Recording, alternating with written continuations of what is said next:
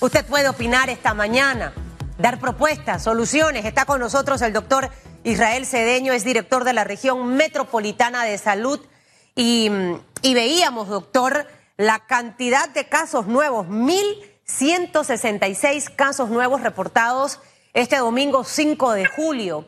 Eh, a mí me alentaba mucho el ver ciento y tanto casos en un día, 200 y tanto. El 300 me causaba ruido, ahora ya este 1000 obviamente preocupa todavía más. Y quisiéramos entender esta mañana, doctor Cedeño, el por qué hemos tenido en las últimas semanas ese crecimiento tan abismal, ni siquiera el doble, el triple, o sea, lo tenemos cuatro y cinco veces más. ¿Por qué ha ocurrido esto? Buenos días y gracias por estar con nosotros. Buenos días, gracias a ti por el espacio. Bueno, los casos han aumentado y van a seguir a este ritmo, principalmente porque el virus está evidenciado, ha demostrado que es sumamente contagioso. Se contagia con mucha facilidad y a la mínima eh, disminución de mi autocuidado, mi mínimo descuido, va a hacer que me contagie. Aunado al hecho que, aunque tenemos gran parte de la población concientizada, todavía hay una pequeña porción de la población que de manera voluntaria o involuntaria no están acatando a 100% las recomendaciones, tanto uso mascarilla, el autocuidado, distanciamiento. Entonces, esto lo sumas a un virus que es sumamente contagioso y es lo que propicia a que tengamos cada día más casos y también aunado al hecho de que estamos muestreando cada día más. Seguimos siendo una referencia en la región. Yo sé que hay muchos panameños, a la gran mayoría, esta noticia no es alentadora y no, es, no la mencionamos porque queramos mostrarlo como un efecto positivo, sino porque es la realidad y porque es lo que hay que hacer. Cada día hacemos más pruebas, somos los que más pruebas hacemos en Latinoamérica eh, per cápita y eso es lo que ha logrado que encontremos la mayoría de estos casos confirmados para poder contenerlos y evitar que anden por ahí en la calle sin saber que están contagiados y contagiando a los demás. Esto que acaba de mencionar es vital porque de hecho he visto un par de, publicaciones de casos de personas que eran asintomáticas eh, y obviamente contagiaron el COVID precisamente porque no hubo fiebre, no hubo dolor de garganta, no hubo problemas al respirar. Ustedes han identificado algunos de estos casos y la pregunta se la hago, doctor, porque ya España ha arrojado los primeros resultados con esos estudios de cero prevalencia. El porcentaje ha sido bien bajo, es 5, algo. Eh, y obviamente eh, esta parte era fundamental. De hecho, estábamos a la espera también de los estudios de cero prevalencia de China, de países que obviamente tuvieron un, un índice de contagio de COVID. Eh, ¿Cómo ha sido ese comportamiento en Panamá con los asintomáticos que han contagiado la enfermedad sin saberlo? Mira, el porcentaje asintomático al inicio de todo esto, en marzo, se creía que era relativamente bajo. Se ha evidenciado internacionalmente que está arriba del 10%. En Panamá hemos detectado casos asintomáticos, eh, varios de ellos. No son la mayoría, sin embargo, sí hay varios casos. Y por eso es que cuando tenemos un caso confirmado en una residencia, específicamente eh, donde se encuentran los contactos estrechos, el esposo, la esposa, los hijos, eh, le tomamos muestra, esa es, la, excepción de los casos de tomar muestras sin síntomas. Nosotros vamos y tenemos una persona que en su casa salió confirmado, además de que todos los que están en la casa se tienen que quedar en cuarentena 14 días, que es muy importante, que hay personas que todavía no están claras con esto. Una persona en una casa sale confirmado, todos tienen que quedarse en cuarentena. El Ministerio de Salud va a ir a su casa, le va a tomar muestra a todos, aunque no tengan síntomas, porque, insisto, son los contactos estrechos familiares. Y así es que hemos detectado varios casos asintomáticos. Ahora bien, en lo que mencionaste el tema del, estudio de cero prevalencia de España, 5.2%, es bastante bajo, obviamente. Eh, en Panamá todavía estamos trabajando en eso. Sin embargo, eh, hay varios estudios, no solamente de cero prevalencia, sino que hay estudios que han demostrado eh, en China y Estados Unidos con una cohorte pequeña, no sea, un grupo poblacional pequeño, pero igual es significativo para, para que nos dé una guía de qué puede seguir sucediendo, de que entre un 2 y un 8% de los contagiados y de los que pasan por COVID no desarrollan anticuerpos. Eso es importante tenerlo en cuenta, porque también abre un compás para muchas cosas. Y además, que de las personas contagiadas que desarrollaron anticuerpos, aparentemente en dos a tres meses ya esos anticuerpos desaparecen, lo cual Lamentablemente es una noticia eh, no muy buena, porque nos está hablando de que no vamos a desarrollar inmunidad permanente. Claro. Y volvemos a lo mismo. El virus ha demostrado que es sumamente contagioso, así que aquí la clave, la única, es acatar las recomendaciones de autocuidado, uso de mascarilla, y yo siempre reitero, uso adecuado de la mascarilla, porque la mascarilla no es para tenerla en la quijada o en el cuello o guindada la oreja, ni tapándola más la boca. La mascarilla debe cubrir la boca y la nariz y nunca se debe manipular con las manos. La mascarilla se debe manipular por las tiras o los elásticos y lavarse las manos antes de colocársela y exactamente después de colocar, de quitártela. Un virus altamente contagioso, así lo, lo han definido muchos expertos. Un virus que también ha sido muy cambiante, doctor, desde que se conoció en diciembre del 2019. Una pregunta allí. La segunda, ¿cómo, cómo podemos entender lo que suele ocurrir a veces en una casa? Y también conozco casos. Hubo una persona positiva, pero también hubo dentro de ese hogar otras personas que no se contagiaron a pesar de convivir eh, en el mismo lugar y obviamente ya después que se detecta que tiene el COVID, la persona obviamente es eh, apartada y se le aísla en otro recinto. Sin embargo, hay muchas de esas personas de esa familia que no eh, fueron contagiadas del COVID. ¿Cómo explicamos esto? Y creo que va amarrado un poco con el tema de los anticuerpos que acaba de mencionarme, eh, que básicamente ese 2.8 creo que fue el número que me mencionó en porcentaje de los anticuerpos y que luego desaparecen de cierto tiempo tiene que ver con un tema de la inmunidad. Eh, ¿Cómo pudiéramos explicarle esto al ciudadano eh, que nos escucha en este momento a través de RPC Radio, que nos ve a través de la televisión o de las plataformas digitales? Porque son temas muy técnicos, pero para que la gente los pudiera entender. Ahí le hice tres preguntas en una, doctor. Sí, te reitero, los dos estudios que han informado hablan de que un 2 al 8% de los infectados o los contagiados no desarrollan anticuerpos. O sea que se contagiaron, pasan la enfermedad, pero nunca desarrollaron anticuerpos y por consecuente quedan en riesgo de volver a infectarse. Un 2-8%, eso es lo que habla los estudios internacionales. En cuanto a las familias, como te dije, cada vez que tenemos un caso confirmado en una familia, se le toma muestra a todos. Ciertamente, en la gran mayoría, eh, hemos encontrado que solo tenemos un caso confirmado y le tomamos muestra a la esposa, a los hijos y no, no desarrollaron síntomas. Puede ser porque en el momento que esta persona estaba sintomática y, contagiando, el contacto no fue muy estrecho dentro de la casa y dentro de todo se estaba cuidando. Por eso es muy importante reiterar que hay que quedarse en casa, pero aún así, el que tenemos, los que tenemos que salir a trabajar como persona, los otros compañeros en salud o los otros empresarios que están saliendo a trabajar, al regresar a casa tenemos que tener todas las medidas de bioseguridad, eh, la ropa que traemos de la calle, descartarla de una vez, bañarnos antes de entrar en contacto con nuestros familiares. Entonces esto es lo que explica por qué hay casos en que puede que yo me contagie, yo desarrollo síntomas, algo positivo, pero como me he estado cuidando cuando regreso a mi casa, en no estar abrazando a mi familia con frecuencia, evito contagiarlo. Y por eso es muy importante el autocuidado unitario. Cada uno debe cuidarse y en los casos de los niños pequeños, nosotros como como padres tenemos que estar pendientes de que ellos estén cuidándose para evitar esos contagios dentro de la casa. Una vez que tenemos a esa persona dentro de la casa, esa persona tiene que aislarse en un cuarto solo, eh, solamente salir cuando va al baño si es que no tiene baño dentro de la habitación y cuando lo hace, idealmente que toda la familia, por ejemplo, cuando se va a bañar en la mañana, que se baña todo el mundo primero, él se baña de último, él o ella se baña de último y después se procede a la limpieza del baño.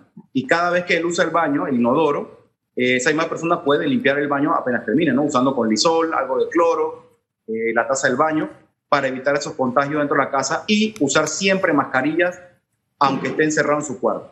Esto es para las personas, ojo, porque el panameño a veces se va al extremo. Esto es cuando dentro de su casa hay alguna persona que tenga COVID o a lo mejor empieza a presentar síntomas, porque es que nos vamos a veces al extremo esas medidas unitarias, me encanta esa, esa, esa frase, medidas unitarias, porque al final cada uno tiene que cuidarse y al momento que se cuida, cuida al, al, al otro que está dentro de su hogar.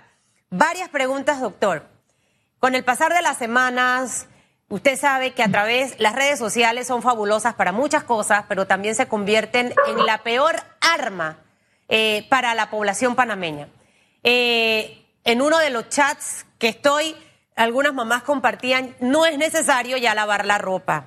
Otra me manda, no es necesario que pongas la alfombra esta para los zapatos ya en tu casa porque salió un estudio de esto o de aquello. Usted acaba de mencionar algo importantísimo de una persona que viene de la calle, se baña, eh, que ese mismo baño si lo va a usar otra persona lo debe lavar. ¿Cuáles son esas medidas que sí debemos mantener en este momento? Estamos hablando, doctor, casi de cuatro meses de estar en cuarentena y esto no quiere decir que tengo que flexibilizar las medidas higiénicas dentro de mi casa o dentro de mi negocio. ¿Cuáles serían esas que debemos mantener? El tema de lavar la ropa, el tema de los zapatos, de tirarle alcohol abajo, el tema de lavar los alimentos que vienen del supermercado. ¿Cuáles son esas medidas que debemos mantener? Bueno, las que acabas de mencionar definitivamente. Ah, eh, limpieza frecuente de las casas, higienización del baño con frecuencia, uno o dos veces al día, dependiendo si tienes caso, vos te repito, hay que hacerlo cada vez que esta persona el baño, hay que limpiar el baño. Me refiero a poner, pues voy a usar el servicio, el inodoro, entonces limpia el inodoro cada vez que termino de usarlo, eh, para evitar más contagios. Eh, lo que venimos de, calle, dejar los zapatos fuera de la casa. Eh, muchos han habilitado ya esa práctica, tienen unas chancletas en la entrada de la casa y cuando llegan de, casa, de la calle dejan los zapatos, zapatillas afuera y se ponen las chancletas y entran, pasan inmediatamente a su habitación, se quitan la ropa, la ponen en el canasto la ropa sucia y se bañan. Eso es lo, eso es lo básico que hay que hacer cuando salimos de casa, usar mascarilla. Esa es la clave, Susan. El problema es que mucha gente la usan, por la, la usan inadecuadamente. La nariz por fuera, no están haciendo absolutamente nada. Eh, hay que tenerlo siempre. Sabemos muy bien que es incómodo andar con una mascarilla todo el día, pero es la única forma. Esa es la clave. En las empresas, sí, definitivamente hay que seguir tomando temperatura a las entradas, tener a todos sus colaboradores con mascarilla, proveer alcohol en gel para todos sus colaboradores y para que los clientes también tengan acceso al alcohol en gel durante la estadía dentro de su negocio, evitar que haga aglomeraciones dentro del negocio. Y lo más importante, que lo hemos visto mucho últimamente y sigue, las reunioncitas en las casas. Hmm. Muchos piensan que, no, es que nada más vino hmm. mis dos vecinos vinieron. No, tenemos que mantener el núcleo familiar. Yo puedo celebrar cumpleaños, sí, de mis hijos, del mío, pero en mi casa, con mi familia, los que vivimos en esa misma casa. No de que, bueno, vamos a traerme a los abuelos, vamos a aprovechar que hay cumpleaños, tenemos a los abuelos, los vecinos. Los amigos. Los amigos, nada de eso se puede hacer. Tú puedes celebrar en tu casa con los que conviven en esa misma casa. De ahí no más. Mire. Entonces, lamentablemente se siguen dando otras reuniones y, ojo, lo he dicho en reiteradas ocasiones, no solamente pasa en el gueto, pasa en todos lados. Gente que hace fiesta, renuncita, vamos a tomarnos un vinito, pasa. Y cometen error porque desde la calle, de otro entorno familiar, entras a un entorno familiar diferente, andas sin mascarilla y ahí vienen los contagios. Y mire, le digo algo, por eso es que al inicio decía, doctor, somos dados a criticar y señalar. Y no es que voy a defender a los diputados del PRD que se reunieron en un restaurante hace un par de semanas. Eh, hubo protestas ayer también afuera en el Chorrillo por la piscina. Hubo protestas también donde estaba la piscina con los gallos adentro en Río Abajo. Hubo protestas afuera de la cantina donde estaba gente comprando licor o en Pacora donde había una fiesta. O hubo protestas en el edificio de San Francisco donde se reunieron en el área social varias personas no. Entonces, ese, ese es el doble discurso hipócrita que debemos dejar de hacer nosotros como ciudadanos y empezar a aportar. Es para que usted reflexione, porque nos es fácil criticar y señalar. Eh, doctor, para cerrar este bloque, porque en el otro quiero hablar un poquito más de temas más eh, eh, técnicos para que nos los explique. Usted hablaba del uso de mascarilla.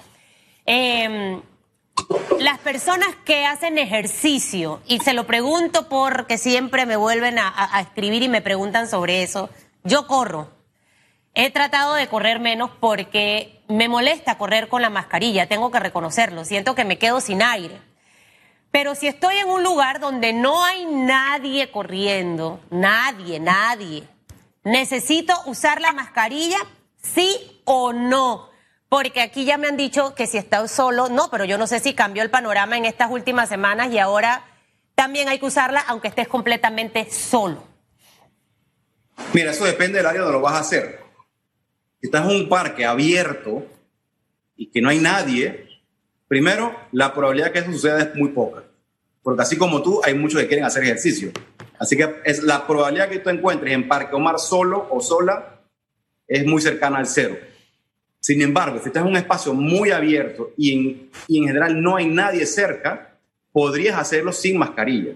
Pero debes tener tu mascarilla porque el momento que te encuentres con otra persona tienes que ponerte la mascarilla.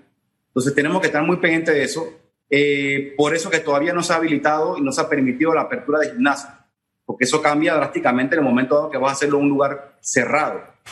Porque por más que estés solo, tú no sabes quién estuvo ahí hace una hora, hace dos y media, estornudó, tosió y dejó de contaminar y tú estás ahí sin mascarilla. Entonces hay que diferenciar dónde vas a hacer ejercicio, pero siempre tener tu mascarilla en mano para evitar que si llega un momento dado que te encuentres con alguien de frente, no tienes una protección para poner.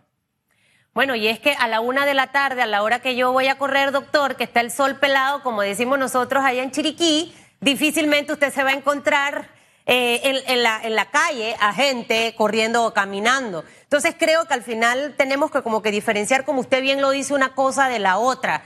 Alguien me escribe, Susan, lo del PRD fue viernes y lo de la piscina fue ayer. No importa cuándo fue. No podemos, no podemos ser partícipes. A este le aplaudo, a este lo. No, al final todos somos iguales. Tengo muchas amistades que se reúnen en sus casas y apartamentos y me invitan, oye, ¿por qué no te vienes a tomar un vino? No voy, doctor. Y simplemente para no entrar en cortoversia, callo y digo, ah, dale, yo te aviso.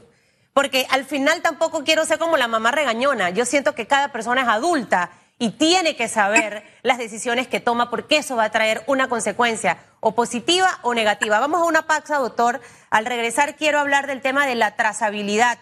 ¿Qué es eso? Explicarle al panameño qué es la trazabilidad, cómo la pretendemos obviamente cortar en este momento. Veo que en regiones del interior ya estamos próximos a abrir eh, los bloques, el bloque 3. Esto se debe a, en Panamá estamos lejos de eso. Eh, San Miguelito, Panamá Este, Panamá Oeste. Ayer escuchaba a alguien proponer que, creo que fue el ministro Sucre, eh, proponer que el bono solidario se entregue de puerta a puerta en casa. Mire, si estando como está y la gente no recibe la bolsa, yo a eso no le apostaría, porque en la parte social hay mucha deficiencia en el modo de entregar ese bono solidario. Así que vamos a profundizar un poquito con el, con el doctor. Hay muchos casos de resfriado. Estuvo el polvo este bendito, la influenza, los cambios de clima y obviamente hay gente que está con problemas de alergia. ¿Cómo diferenciar una cosa con la otra? Usted manténgase en sintonía. La pregunta está colgada ya en redes sociales. Quiero ver interesantes comentarios esta mañana. Este fin de semana, las autoridades detuvieron a cientos de personas por desacato a la cuarentena. ¿Cree que las autoridades de seguridad perdieron el respeto de la ciudadanía? ¿Han sido muy flexibles? ¿Qué usted opina que tienen que hacer las autoridades para que la gente vuelva a entender? Usted participe esta mañana. Regresamos en tan solo segundos.